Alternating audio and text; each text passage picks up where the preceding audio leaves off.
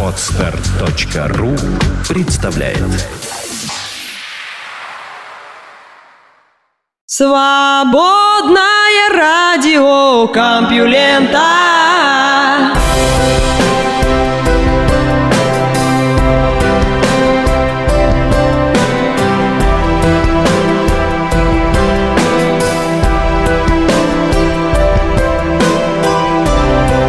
Здравствуйте, великолепные слушатели свободного радиокомпьюлента!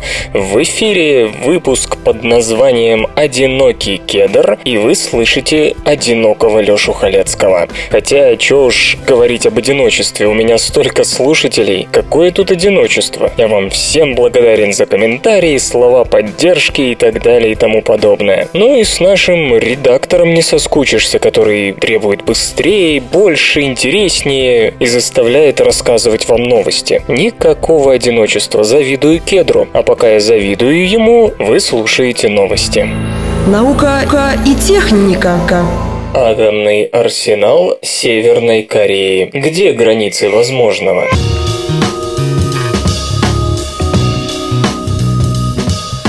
Последнее время много говорят о намерениях страны утренней свежести атаковать весь мир тысячами ядерных боеголовок, чтобы затем подчинить своей железной воле горстки выживших. Давайте разберемся, лев ли в треде и пора ли нам залезать в машину. На 10 апреля 2013 года или последующую неделю Северная Корея предположительно запланировала испытание новой баллистической ракеты, точнее новой для Северной Кореи. ВМ-25 Мусудан давно давно знакома нашему слушателю, ибо речь идет о модернизированной Р-27, советской одноступенчатой баллистической ракеты для подводных лодок. Вам, наверное, уже обрыдли истории о том, как корейцы нарастили ее, пользуясь тем, что грузоподъемность доставшихся им МАЗ-547 была 20 тонн, что раза в полтора больше веса Р-27. Уточню, корейцы хотя и удлинили ракету, чтобы увеличить ее дальность, но не разрабатывали моноблочную боевую боевую часть вместо советской разделяющейся головной части с блоками индивидуального наведения. Впрочем, первоначальный вариант Р-27 и был моноблочным, так что корейцы лишь вернулись к истокам. Однако сам факт такого происхождения корейской баллистической ракеты теоретически должен успокоить мир. Р-27 была принята на вооружение СССР в 1968 году и при СССР же была с него снята. При всей прогрессивности ее конструкции и применявшегося в качестве топлива несимметричного диметилгидрозина, нынче это слегка устаревшее изделие. При весе в 20 тонн боевая часть ракеты тянет всего на тонну, а дальность по всем расчетам не может быть выше 4000 километров, что исключает ракетный удар по континентальным США или столице любого европейского государства. То есть пугаться ее рано, так как ядерный удар по американскому Гуаму для КНДР бессмысленен. Более того, никаких точных данных об ее испытаниях нет, хотя и высказывались предположения о том, что ракета была проверена в 2006 году, но, как следует из открытых материалов, соответствующие службы нашей страны, мягко говоря, считают иначе.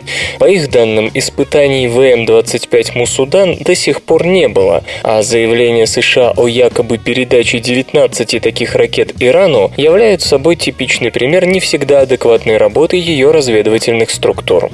Словом, трудно себе представить, чтобы на непроверенную ракету могли поставить настоящую боевую часть. Более того, никто не знает, располагает ли КНДР готовой боеголовкой. Даже создание однотонной плутониевой боевой части требует длительной работы.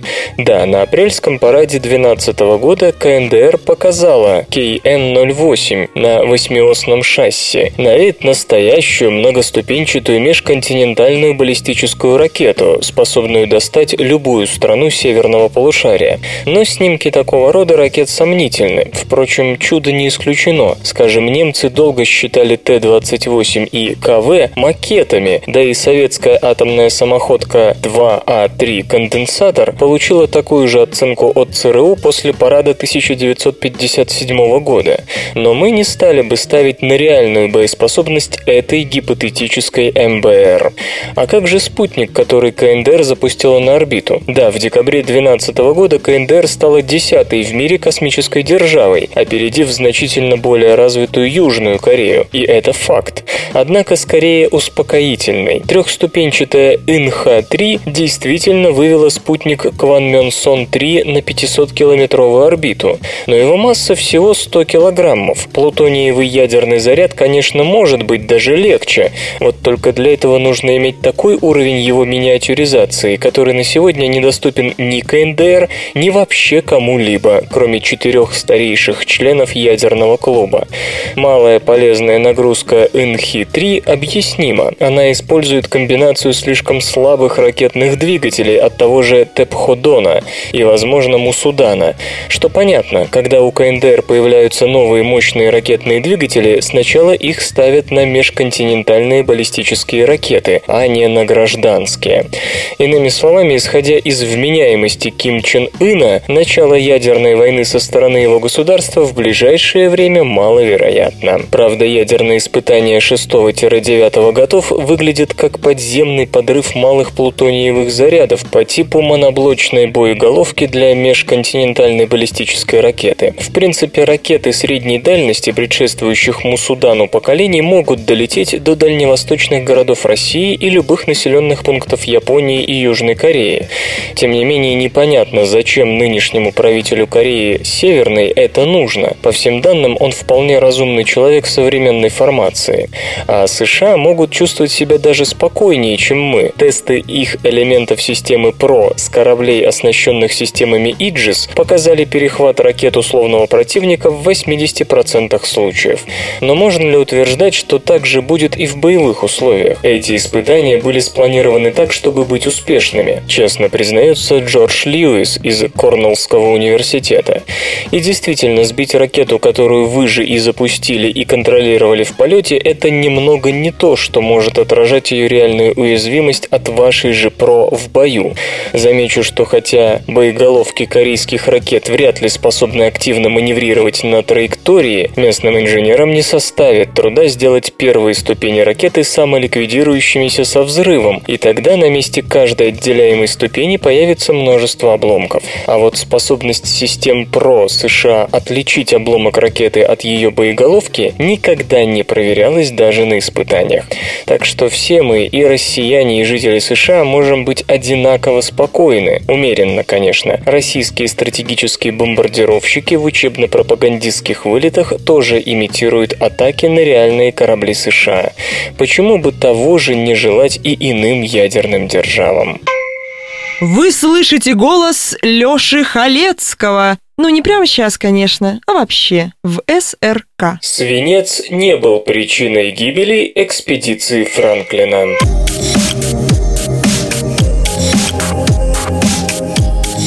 Печальной памяти экспедиция Франклина стала еще загадочнее. Химики из Университета Западного Онтарио с помощью набора самого современного оборудования установили, что банки, в которых хранилась еда, не были причиной свинцового отравления экипажа двух судов, отправившихся в середине 19 века исследовать канадскую Арктику. Возможно, мы никогда не узнаем, что случилось с Франклином и его командой, пессимистичен ведущий автор исследования Рон Мартин. Но но одно можно сказать определенно. Популярная гипотеза о том, что свинец, обнаруженный в костях погибших, попал туда из консервных банок, не подтвердилась. Британская экспедиция под командованием Джона Франклина отправилась в путь в 1845 году и пропала.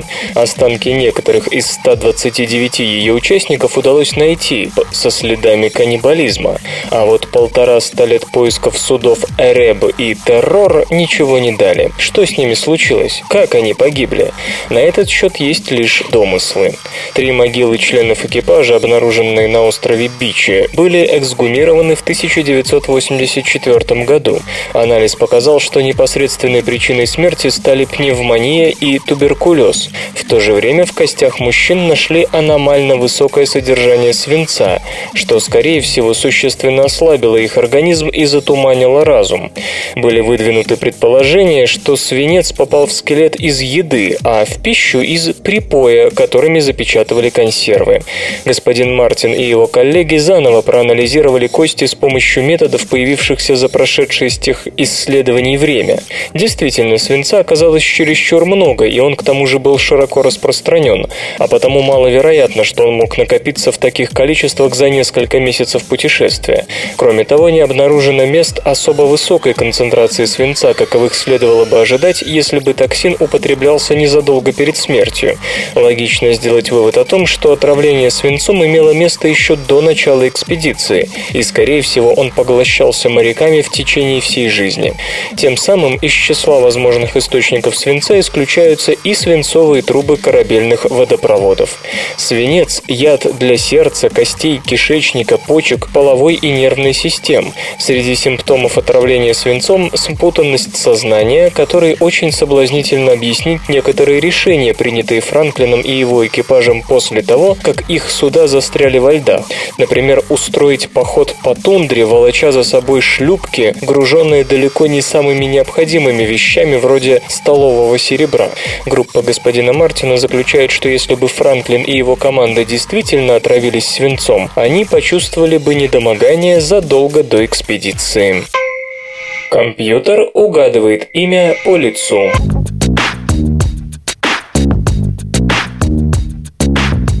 Время от времени можно услышать такое. Это девушка, вылитая Софья, а у того молодого человека внешность типичного аристарха.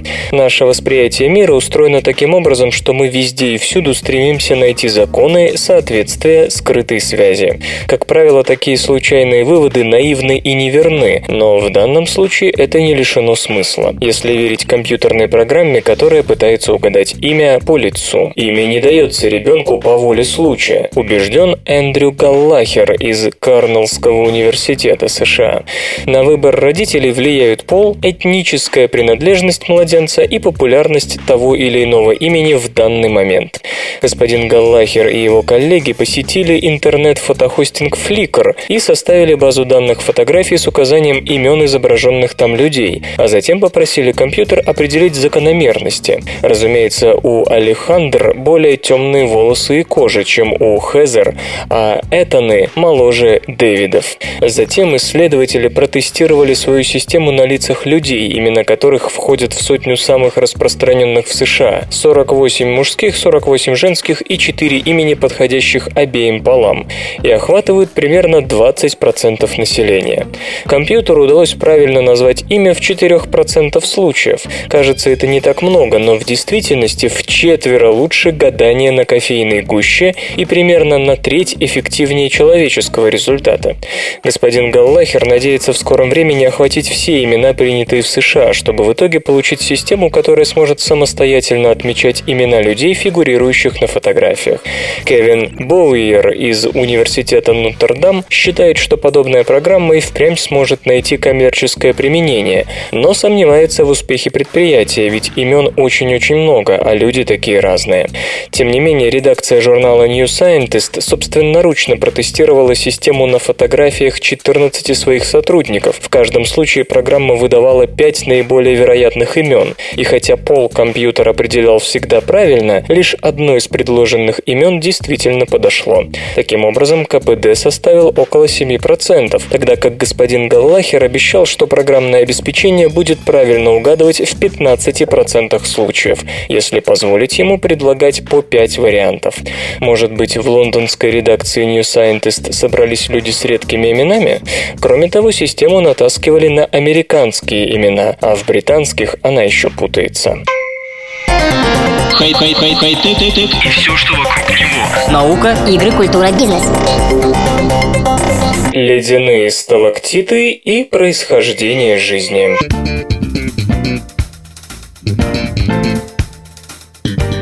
Одно из самых любопытных явлений на свете – ледяные сталактиты особого рода, которые словно сосульки свисают с нижней стороны арктического морского льда. Они образуются совершенно иным образом, чем привычные нам сосульки, и еще плохо изучены. На видео их снимали только один раз для документального фильма BBC, который вышел на экраны в 2011 году. Джулиан Картрайт из Университета Гранада, Испания, и его коллеги считают, что эти образования представляют собой особый вид так называемого химического сада и существуют благодаря взаимодействию высокой концентрации соли, воды, находящейся близ точки замерзания, и льда. Самое интересное, что ученые видят в этом связь с происхождением жизни на Земле. Типичные химические сады представляют собой трубчатые структуры, которые формируются, когда кристаллы солей материалов погружают в определенные растворы. Они встречаются и в естественных условиях, в некоторых геологических формациях и в районе гидротермальных жерл. Обычно трубчатые структуры растут вверх, но в случае ледяных сталактитов все наоборот. В чем же тут дело? Замерзая, морская вода вытесняет соль, образуя высококонцентрированный водный солевой раствор, который остается в жидком состоянии, ибо его точка замерзания намного ниже, чем у воды. Если лед дает трещину, раствор попадает в море и постепенно опускается, ибо тяжелее воды. По пути, поскольку его температура чрезвычайно низка, солевой раствор обращает воду в лед. Таким образом и формируются трубчатые структуры. У физиков к этому явлению есть ряд интересных вопросов. Например, процесс, с помощью которого лед извергает соль, напоминает осмос наоборот. И это важно, ибо обратный осмос – основной метод опреснения морской воды.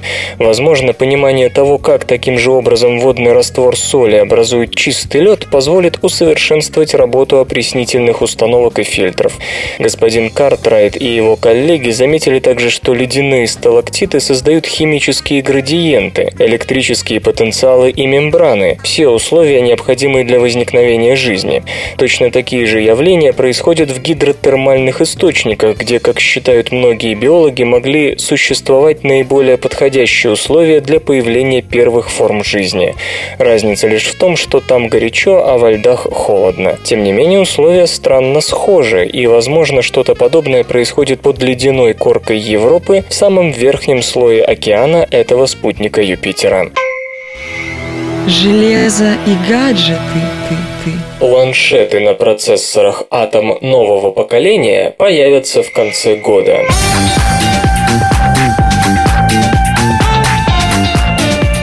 Сегодня в Пекине открылся форум для разработчиков Intel Developer Forum 2013 IDF, собрание инженеров и технологов, на котором обсуждаются последние разработки корпорации и ее партнеров. Вице-президент подразделения Intel Mobile Communications Group Тань Вен Куань рассказал о платформе Atom следующего поколения с кодовым именем Bay Trail. Эти процессоры получат 4 вычислительных ядра с тактовой частотой до 2,1 ГГц и графическую подсистему Intel HD 4000. Появление Bay Trail станет первым крупномасштабным обновлением микроархитектуры Atom с 2008 года. Новые чипы будут изготавливаться по 22-нанометровой технологии с применением методики 3-Gate – транзисторы с объемной структурой. Утверждается, что по сравнению с нынешней платформой Clover Trail, процессоры поколения Bay Trail дадут прирост производительности на 50 50-60%. При сопоставимом уровне быстродействия будет достигаться двукратный выигрыш в энергопотреблении. Чипы Bay Trail найдут применение в том числе в планшетах. Такие устройства будут иметь толщину корпуса от 8 мм и смогут функционировать без подзарядки в течение всего дня. Анонс планшетов на основе Bay Trail ожидается к новогодним праздникам. Вслух и с выражением читаю стихотворение. Георгий Обалдуев. Фотография.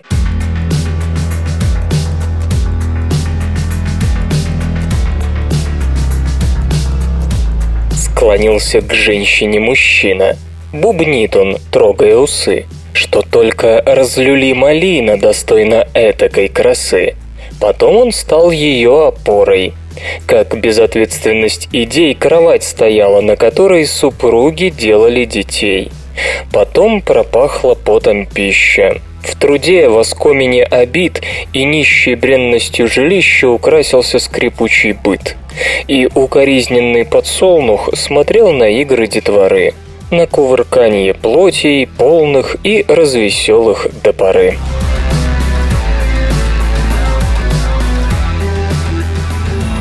Наука и техника.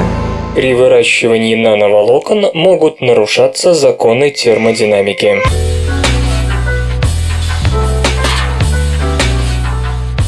Если бы кристаллы кремния в микросхемах были действительно чистыми, то электроника не могла бы работать из-за слишком низкой проводимости. Чтобы повысить ее, кремний допируют примесями. Как удалось выяснить международной группе ученых с участием представителей Института физики микроструктур общества Макса Планка, если допирование нановолокон из кристаллического кремния проводить атомами алюминия, его эффективность может быть намного больше, чем предсказывает теория теория. Кремний здесь в процессе допирования получает в 10 тысяч раз больше алюминия, чем позволяют законы термодинамики, провокационно утверждает Экхард Пипель из Института физики микроструктур. Согласно вышеупомянутым законам, при спонтанном допировании кристалла кремния атомом алюминия должен замещаться не более чем один атом на миллион. Однако, измерив уровень такой замены на практике, исследователи получили 40 тысяч атомов на миллион. При этом атомы алюминия почему-то показали равномерное распределение по всему допируемому материалу, что означает пригодность такого техпроцесса для использования в электронике. Чтобы обнаружить это, ученые применили ультрафиолетовую томографию с использованием лазерного излучения. Что не так здесь с законами термодинамики? Исследователи полагают, что во всем повинны кинетические процессы. Законы термодинамики описывают идеальное состояние, при котором вещество находится в термодинамическом равновесии. В случае кристалла это означает полное отсутствие дефектов, в реальности недостижимое. Ученые выращивали кремниевые нановолокна, используя камеру с силанами, кремниеводородами и микрокаплями алюминия, находящимися на кремниевой подложке. Когда алюминий начинает плавиться, а подложка еще нет, часть содержащегося в силане кремния послойно оседает поверх алюминиевых капель, а те растворяются в оседающих слоях. Из-за малых размеров получившихся нановолокон их формирование происходит при весьма далеких от термодинамического равновесия условиях. Авторы работы подозревают, что тоже относится и к другим комбинациям полупроводников и металлов, а значит электроника на нановолокнах может иметь весьма необычный химический состав, очень высокое содержание допирующих веществ и свойства, в том числе проводимость, значительно превосходящие известные нам по нынешним полупроводникам. Где-то что-то с кем-то происходит. СРК. Чернила с нановолокнами обещают существенно поднять КПД солнечных батарей.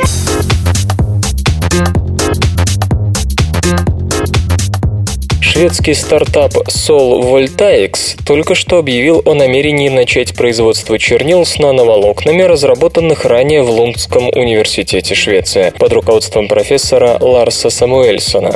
Стоячие нановолокна в солнечных батареях, хотя и способны значительно увеличить их эффективность, поскольку улавливают больше света, имеют один неоспоримый недостаток. В лабораторных условиях их получают методом химического осаждения, а это слишком дорого, чтобы имело смысл организовывать их массовое производство.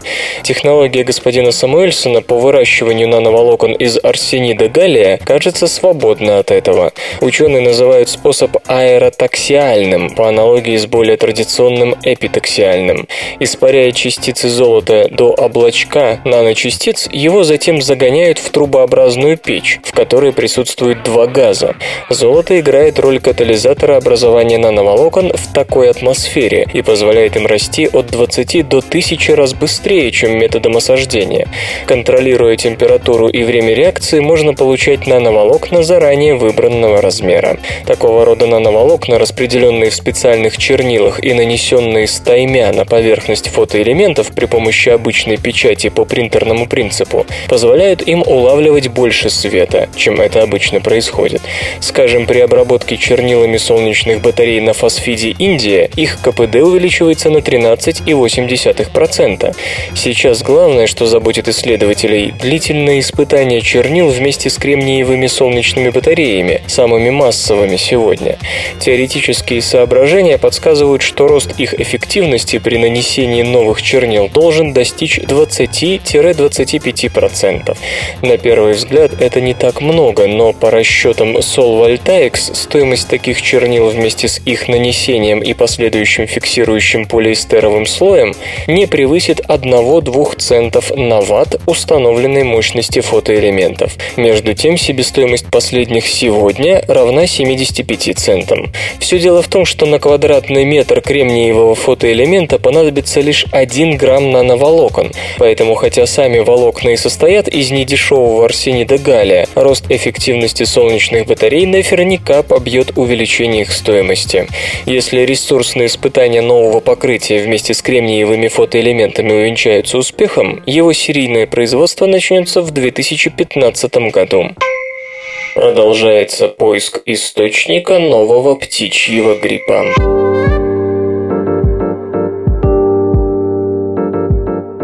Вирусологи знают его имя H7N9, но не знают, выдохнется ли этот вирус, утвердится ли в организме животных, чтобы впоследствии вызвать вспышки среди людей, или же мутирует в такую форму, которая будет с легкостью передаваться от человека человеку и окончится пандемией. Ученые атакуют H7N9 на нескольких фронтах. Они проверяют диких и домашних птиц, анализируют найденные вирусы и пытаются выследить людей людей, которые имели контакты с инфицированными пациентами. Китайские органы здравоохранения уверяют, что генетикой вируса занимаются 400 лабораторий. Зарегистрировано уже 24 случая заболевания, в том числе 8 летальных исходов в 11 городах на востоке Китая, которые разделяют порой сотни километров. Всего неделю назад было три случая в двух городах. Необходимо как можно скорее выяснить источник инфекции, приводящий к симптомам гриппа и в большинстве случаев к тяжелой пневмонии. Пока на этот счет нет ничего ясного. Одни пациенты контактировали с домашней птицей или другими животными непосредственно перед тем, как заболеть, а другие нет. В конце прошлой недели вирус H7N9 был обнаружен у кур, голубей и уток на рынках живой птицы в Шанхае и Ханчжоу. Власти забили десятки тысяч птиц и закрыли рынки в этих городах, а также в Нанкине.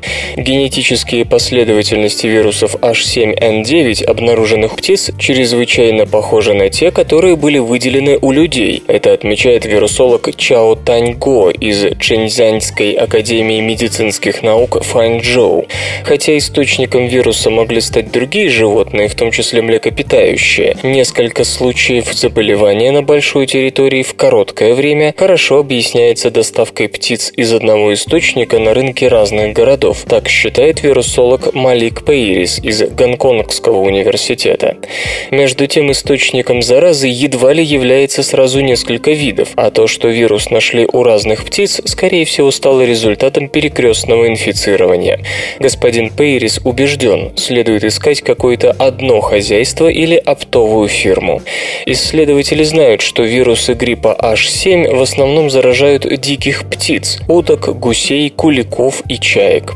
Время от времени они передаются домашней птице. Эксперт по инфекционным заболеваниям Квок Юн Юэнь из Гонконгского университета отмечает близость случаев заболевания людей к дельте реки Янцзы, где гнездится множество диких птиц, и острову Чунмин, недалеко от Шанхая, популярному месту наблюдения за перелетными птицами. Вирус, скорее всего, принесли дикие утки и гуси, полагает ученый. Однако H7N9 не нашли у диких птиц в этом районе. У нас очень мало конкретной информации об источнике этого штамма и его экологии, поэтому выдвигать подобные гипотезы рано, считает Тай Мюндюкр из экологической организации Wetlands International Нидерланды и Азиатско-Тихоокеанской рабочей группы по перелетным водоплавающим птицам и птичьему гриппу продовольственной и сельскохозяйственной организации ООН.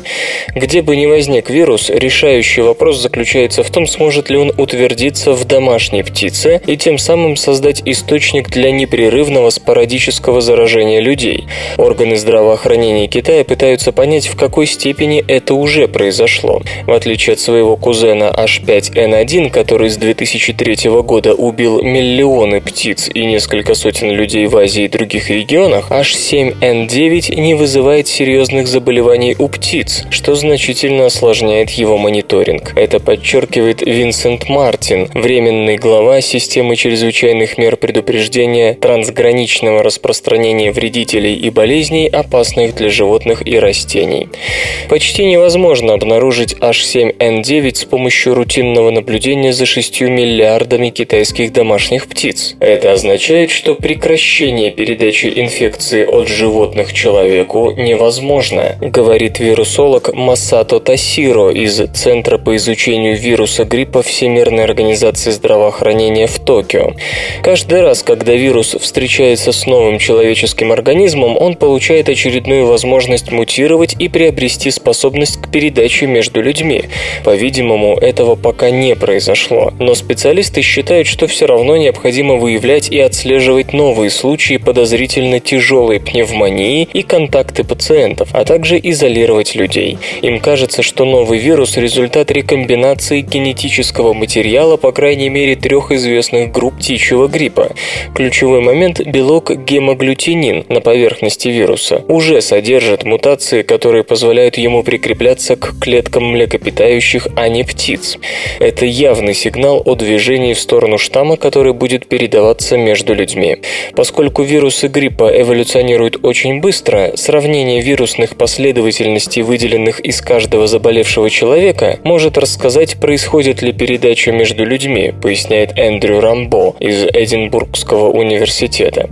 Если у нескольких пациентов очень похожие вирусные последовательности, это значит, что передача между людьми уже началась, а если они более разнообразны, то человек подхватил заразу у птиц. На сегодня выделены последовательности только четырех вирусов. Они доступны в базе данных GSED. Если начнется передача между людьми, дальнейшее распространение вируса, скорее всего, остановить не получится, предупреждает господин Тасиро. Человечество никогда всерьез не сталкивалось с вирусами гриппа H7 или N1, а потому не имеет иммунитета к этим подтипам. Элвис Пресли замечательно пел. Леонид Ильич Брежнев замечательно целовался. Объявляю Олимпийские игры 1980 года открытыми. А Капьюлента замечательно рассказывает новости. В Галилейском море найдено загадочное сооружение.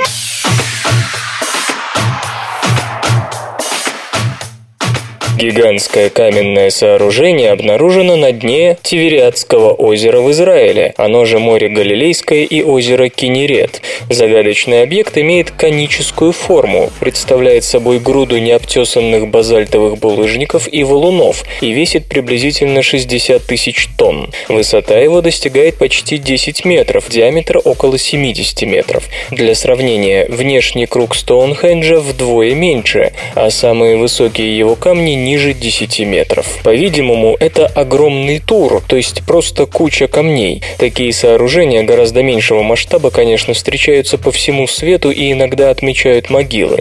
Впервые это строение было замечено летом 2003 года во время эхолокаторной съемки юго-западной части озера. Затем к его изучению приступили водолазы. При ближайшем рассмотрении оказалось, что валуны порой достигают метров в длину и что навалены они в совершеннейшем беспорядке. Поверхность камней не несет никаких следов обработки или резьбы. Кроме того, нет следов стен или других отметок, очерчивающих границы сооружения. В то же время нет сомнений, что это творение рук человеческих, причем созданное, скорее всего, на суше и лишь впоследствии оказавшееся на дне озера, когда вырос уровень воды. Прежде чем говорить о назначении и времени создания тура, необходимо провести подводные раскопки и найти какие-нибудь артефакты. Пока же Ицхак Пац из университета Бен-Гуриона, Израиль, предлагает считать, что строение возникло более 4000 лет назад, потому что именно в третьем тысячелетии до нашей эры в тех местах были популярны мегалиты. Среди них можно назвать Кирбет-Бетейху, расположенную в 30 километрах к северо-востоку от затонувшего сооружения. Она представляет собой три концентрических каменных кольца, крупнейший из которых равен 56 метрам в диаметре. Стоит отметить, что мегалиты третьего тысячелетия до нашей эры, как правило, располагались поблизости от укрепленных поселений. Действительно, загадочное строение находится примерно в полутора километрах от городища Кирбет-Керак. В ту эпоху это был один из крупнейших городов в округе и, возможно, во всем Израиле. Он занимал 30 га и вмещал до 5000 жителей. Судя по мощенным улицам и высоким укреплениям, там правила централизованная власть. Для строительства гигантского тура тоже необходима организация больших масс людей и тщательное планирование, а также, понятно, развитая экономика. Железо и гаджеты. Intel начала поставки процессоров Core четвертого поколения.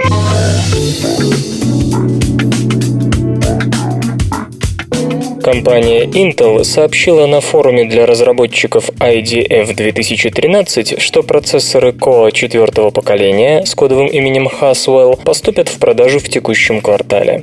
По словам генерального менеджера подразделения клиентских платформ Intel Кирка Скаугена, чипы Haswell уже поставляются компаниям, изготавливающим комплексное оборудование. Они производятся по 22-нанометровой технологии с применением методики 3-Gate – транзисторы с объемной структурой температурой. При разработке Haswell большое внимание уделено снижению энергопотребления. Показатель максимального значения рассеиваемой тепловой энергии составляет от 10 Вт. Конструкция Haswell предусматривает усовершенствованный графический контроллер с поддержкой программного интерфейса DirectX 11. Intel предложит процессоры с двумя и четырьмя вычислительными ядрами. По словам господина Скаугена, чипы Haswell лягут в основу ультрабуков следующего поколения, которые на одной подзарядке аккумулятора аккумулятора смогут работать в течение всего дня. Такие компьютеры будут оснащаться сенсорным дисплеем и получат поддержку технологии Wireless Display, которая позволяет передавать изображение на экран телевизора через беспроводное соединение. Кроме того, планируется использовать процессоры Haswell в гибридных портативных компьютерах с отсоединяемым дисплеем и трансформируемых ноутбуках. Исторический анекдот. По табелю о рангах военные чины делились на армейские и гвардейские, причем гвардейские считались на два ранга выше. Гвардеец должен был держать коляску и столько лошадей, сколько ему полагалось по штату. Генералы ездили цугом, то бишь шесть лошадей, запряженных в три ряда, полковники и майоры четверней, капитаны парою. По этому случаю в русских аристократических салонах ходил анекдот. Одна московская дама спросила у английского путешественника, какой чин имеет премьер-министр Англии Уильям Питт. Тот не сумел ей ответить. «Ну, сколько лошадей запрягает он в карету?» – спросила она. «Обыкновенно ездит парой», – отвечал он. «Ну, хороша же великая держава, у которой первый министр только что капитан», – заметила дама. Наука и техника. Впервые полевой диск обнаружен у звезды субгиганта.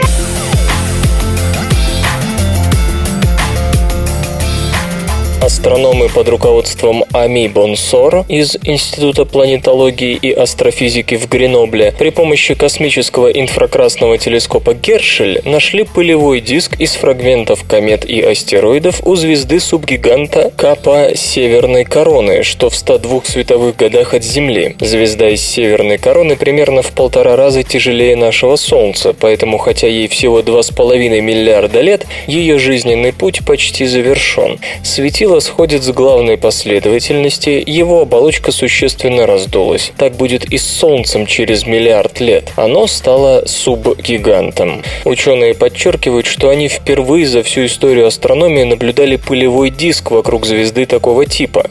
Со времени образования светила он остался нетронутым. Подобный пояс космического мусора существовал и вокруг Солнца, но был расчищен через 600 миллионов лет после его образования. В истории Солнечной системы это время называют поздней тяжелой бомбардировкой, периодом, в который, как считается, сформировалось большинство кратеров на Луне, Земле, Венере и других планетах. У звезды есть как минимум одна планета – Каппа северной короны B. Ее минимальная масса не ниже 1,6 масс Юпитера или 570 земных, то есть это крупный газовый гигант, находящийся на небольшом удалении от своей звезды – 2,6 астрономических единицы, что сходно с расстоянием от Солнца до пояса астероидов. Однако обломочный диск вокруг звезды на этой фазе развития – это нечто, что резко выделяет эту систему из ряда подобных. Хотя и у Солнца был сходный диск в первые полмиллиарда лет жизни, эволюция нашей системы почти полностью его уничтожила. Пока не очень ясно, как далеко тянется диск в системе звезды и ее планет, однако ориентировочно он оценивается в 100 астрономических единиц. Диск может быть как целостным, так и разрезанным на две части, ибо подозревается присутствие еще одной планеты, которая может очистить пространство вокруг своей орбиты от элементов обломочного диска. Зависимое телевидение-калькулятор. Паразитические осы решают за тлей, где им умирать.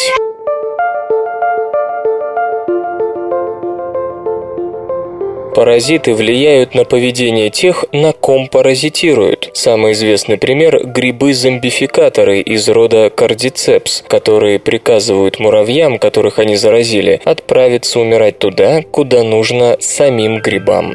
Однако паразиту далеко не всегда удается полностью перехватить рычаги управления жертвой, примером чему могут послужить взаимоотношения ос-наездников рода Афидиус и тлей, в которых эти осы выводят свое потомство потомства. Исследователи из Манчестерского университета использовали трех самок и 13 самцов-наездников Афидиус эрви. Они знали генетический портрет всех особей, а потому могли сказать, какие генетические варианты будут представлены в их потомстве. В качестве жертвы выступали тли одной линии. Поскольку размножались они партеногенетически, то все были клонами друг друга, и никаких генетических отличий, которые могли бы повлиять на результат эксперимента, опыта у них не было. Ос подселяли к тлям, обитающим в специальных клетках с растениями, и наблюдали за их поведением. Зараженные тли умирали в течение 10 дней. Исследователи проанализировали расположение мертвых тлей и пришли к выводу, что паразит влияет на поведение жертвы. Но при этом оказалось, что поведение зараженных тлей варьируется от того, кто были родители той личинки, что росла внутри тлей.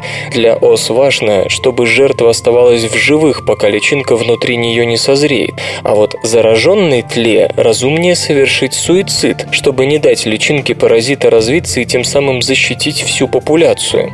Вероятность преждевременной гибели для тли резко возрастает, если она спускается на землю. Тут и еды нет, и хищников больше. То есть задача тлей, почувствовав внутри чужого, бросить растение и спуститься на землю, а задача ос заставить тлей сидеть на растении как можно дольше. Однако далеко не все тли после заражения оставались на растении, то есть у ос не всегда получалось подавить волю жертвы и принудить ее действовать в интересах паразита. Вероятность того, останется ли тля на растении или пойдет искать преждевременную смерть, зависела от комбинации генов в личинке осы. Причем свою роль играли как отцовские, так и материнские гены, то есть, по крайней мере, в случае ос и тлей нельзя говорить об однозначной стопроцентной генной зомбификации, поскольку гены ОС, отвечающие за управление поведением жертвы, не обязательно работают с идеальной эффективностью. Иными словами, между тлями и осами продолжается эволюционная борьба за контроль над поведением тлей. Особое внимание, по словам исследователей, привлекает то, что результат зависит, по-видимому, от комбинации родительских генов.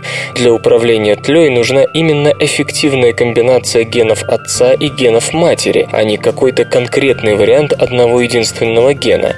Но пока что биологи не знают, что это за гены и как именно они воздействуют на поведение тлей жертв. Чтобы получить больше корма, птенцы рискуют жизнью.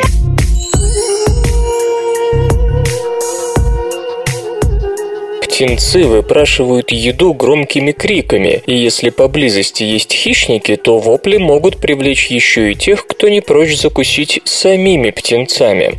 Впрочем, оказалось, что потенциально опасную ситуацию птенцы могут обернуть в свою пользу, заставляя родителей кормить их еще активнее.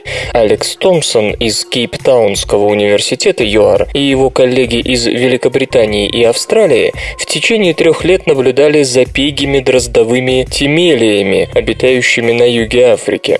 Ученые зарегистрировали 3000 случаев кормления родителями оперившихся птенцов, то есть тех, что уже могут покидать гнездо, хотя летают еще плохо и не так проворны, как взрослые птицы. Когда птенец просил еду, сидя на дереве, родители приносили ему около трех сотых грамма пищи в минуту. Но когда он слетал на землю и начинал орать оттуда, порция корма увеличивалась до 12 сотых грамм в минуту. Более того, если исследователи начинали прокручивать запись криков птиц, указывающих на близость хищника, родители только усиливали свое рвение, но лишь по отношению к птенцам, находящимся на земле. Сидящие на дереве получали прежний паек, несмотря на кажущуюся близость хищника. Может быть, птенцы случайно оказываются на земле? Может, это никакой не шантаж? Ученые подсчитали, сколько времени птенцы проводят на безопасном дереве и на опасной земле, будучи сытыми и будучи голодными. Оказалось, что до получения еды птенцы сидят на дереве 40% всего времени, а после кормежки 62%. То есть вырисовывается такая схема поведения. Птенец, чувствуя голод, начинает орать, чтобы привлечь внимание родителей. Но пока он в безопасности, те оказывают ему обычное дежурное внимание. Если же птенец спускается на землю, это значит, что он подвергает свою жизнь опасности. Ведь по молодости он может либо не обратить внимания на крики тревоги других птиц, либо не успеть увернуться от хищника. И потому, пока он на земле, родители активнее реагируют на его вопли, в том числе и на просьбы о еде. Большая часть исследований того, как птицы выкармливают и воспитывают потомство, посвящена периодам, когда птенцы еще более или менее беспомощны и не могут покидать гнездо. Однако на сей раз исследователи уделили внимание тому, как складываются отношения родителей и птенцов после того, как последние обретают некоторую самостоятельность. Авторы видят в этом некую аналогию с поведением подростков, которые страдают от невнимания родителей и нарочно стараются попасть в неприятности, порой даже смертельно опасные. Есть аналогия еще более близкая. Когда маленький ребенок начинает громко вопить, к примеру, в универмаге, мать тут же покупает ему конфету, только чтобы успокоить.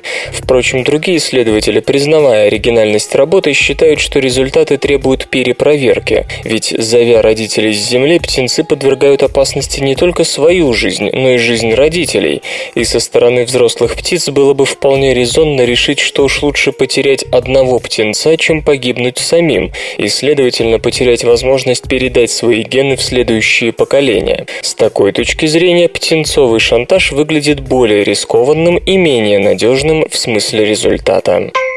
А интересно, подумал ежик, если лошадь ляжет спать, она захлебнется в тумане. Вы не захлебнетесь в тумане новостей. Слушайте подкаст «Компьюленты». Эволюция парных конечностей могла начаться с анальных плавников.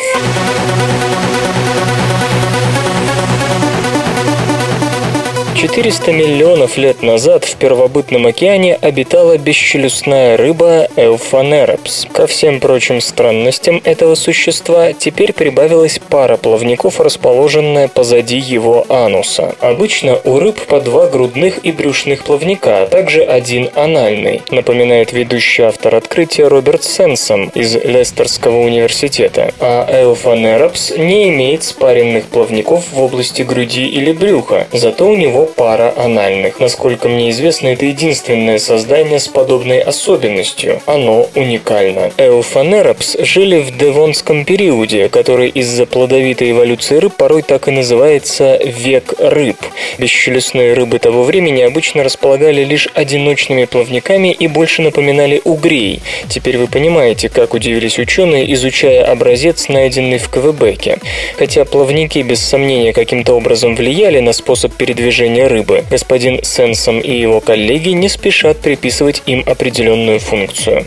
Интересно другое. Именно в Девонском периоде стали появляться наши ранние предки, челюстные позвоночные, которые со временем выработали привычное нам строение тела с двумя руками, плавниками или крыльями. А все, что было у бесчелюстных рыб, это хвост и спинные плавники, поясняет господин Сенсом. Для парных образований необходима совершенно иная модель развития. Вот почему Эофанеропс начинает выглядеть как очень важное звено нашей собственной эволюции. У него появляются парные плавники как раз в тот период, когда стали возникать челюстные позвоночные. Возможно, именно благодаря таким, как он, у нас сегодня есть две руки и две ноги. Плохая погода приведет к дополнительным выбросам углекислого газа.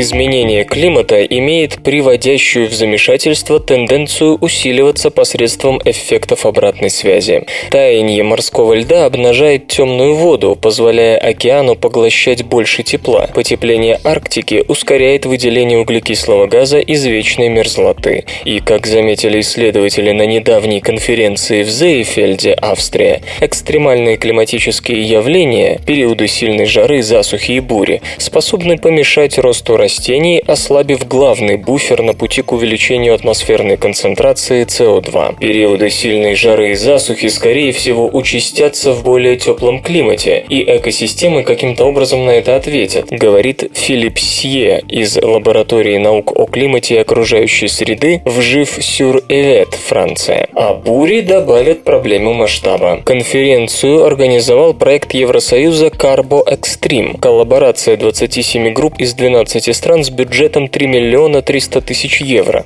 Ее участники продемонстрировали целый ряд инструментов для выявления того, как погодные экстремумы влияют на круговорот углерода в земной коре, в том числе числовые модели, измерения параметров потока СО2 и полевые эксперименты. Сегодняшняя задача заключается в прогнозировании того, как изменится частота экстремальных климатических явлений и моделировании замысловатых физиологических реакций растений и экосистем, многие из которых плохо изучены. Сухопутные растения представляют собой гигантскую углеродную воронку, ибо высасывают из воздуха углекислый газ, без которого не создашь ни листья, ни древесину, ни корни. Мировой объем этой трубы варьируется от года к году, но в среднем она поглощает до четверти годовых выбросов СО2 в результате сжигания ископаемого топлива. И такие явления, как засухи, лесные пожары и бури, скорее всего приведут к ярко выраженному сужению воронки, подчеркивает Маркус Райхштайн из Биогеохимического института общества Макса Планка, координатор проекта Carbo Extreme. Воздействие климатических аномалий уже поддается обнаружению. Спутниковые наблюдения и данные измерений СО2 с помощью приборов, установленных на метеорологических мачтах, говорят о том, что экстремальные явления уменьшили продуктивность растений в среднем на 4% в Южной Европе и на 1% в Северной. В результате годовое поглощение углерода снизилось на 150 миллионов тонн, эквивалент более чем 15% годовых рукотворных выбросов углекислого газа в Европе. Наиболее экстремальные явления способны превратить леса и луга из поглотителей углерода в его источники. В одном только 2003 году период рекордной жары в Европе привел к высвобождению такого количества СО2, которое в нормальных условиях запасается за 4 с лишним года. Пока учащение погодных экстремумов не зарегистрировано, но ждать осталось недолго. Климатолог Рейндерт Харсма из Метеорологического института Королевства Нидерланды предсказывает рост числа бурь ураганной силы вроде циклона Лотарь, который в 1999 году обрушился на северо-восточное побережье Бискайского залива, уничтожив 16 миллионов тонн лесной биомассы. К концу века, если верить моделям, бури, аналогичные Лотарю и циклону, вызвавшему большие разрушения во Франции в 2009 году, будут происходить в Европе в 25 раз чаще. Вероятность периодов страшной жары в Европе, как ожидается, вырастет к середине века на порядок. Нехватка воды приводит к тому, что растениям становится труднее бороться с патогенами и насекомыми. После жары 2003 года гусеницы опустошили средиземноморские дубравы близ Монпелье, Монпелье во Франции. Исследователи полагают, что из-за этого произошло выделение большого количества углекислого газа, но предсказать подобные реакции трудно. Сильные засухи 2005 и 2010 годов в бассейне Амазонки, по-видимому, заставили тропический лес освободить гораздо меньше углерода, чем ожидалось. В одних экосистемах слабые возмущения дают сильный эффект, добавляет господин Сье, а в других даже значительные аномалии наносят очень мало вреда. Группы, занятые в проекте Carbo Extreme, провели полевые эксперименты по моделированию засухи в различных типах климата и растительности, от атлантических сосняков до альпийских лугов. Неопубликованные пока результаты говорят о том, что в лугах засуха существенно замедляет фотосинтез, благодаря которому листья, корни и почва запасают углерод. В то же время она оказывает меньшее воздействие на дыхание почвы и тем самым на выделение углекислого газа, и конечным результатом становится снижение поглощения углерода. Эксперименты показали также, что растения и почва хранят память о возмущениях. Об этом говорит ведущий автор исследования Михаил Бан из Инсбургского университета Австрия. Он провел моделирование нескольких засух и обнаружил, что самые недавние из них оказали самое большое воздействие на выделение углерода. Нынешние биосферные модели не регистрируют подобные эффекты, причиной чему господин Бан считает изменения в почвенных микроорганизмах. Такие упущения могут привести к серьезным ошибкам. Почвы планеты хранят почти 100 гигатон углерода, вдвое больше, чем атмосфера. Всего лишь 10% увеличение скорости дыхания почвы, отмечает господин Бан, приведет к выделению более значительного количества СО2 в год, чем выкачивает человечество. Компьютер. Лента. Подкаст.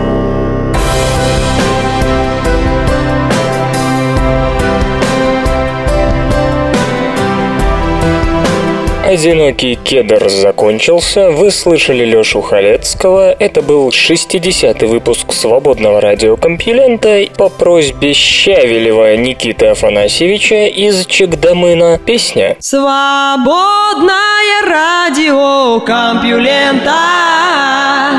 Скачать другие выпуски подкаста вы можете на podster.ru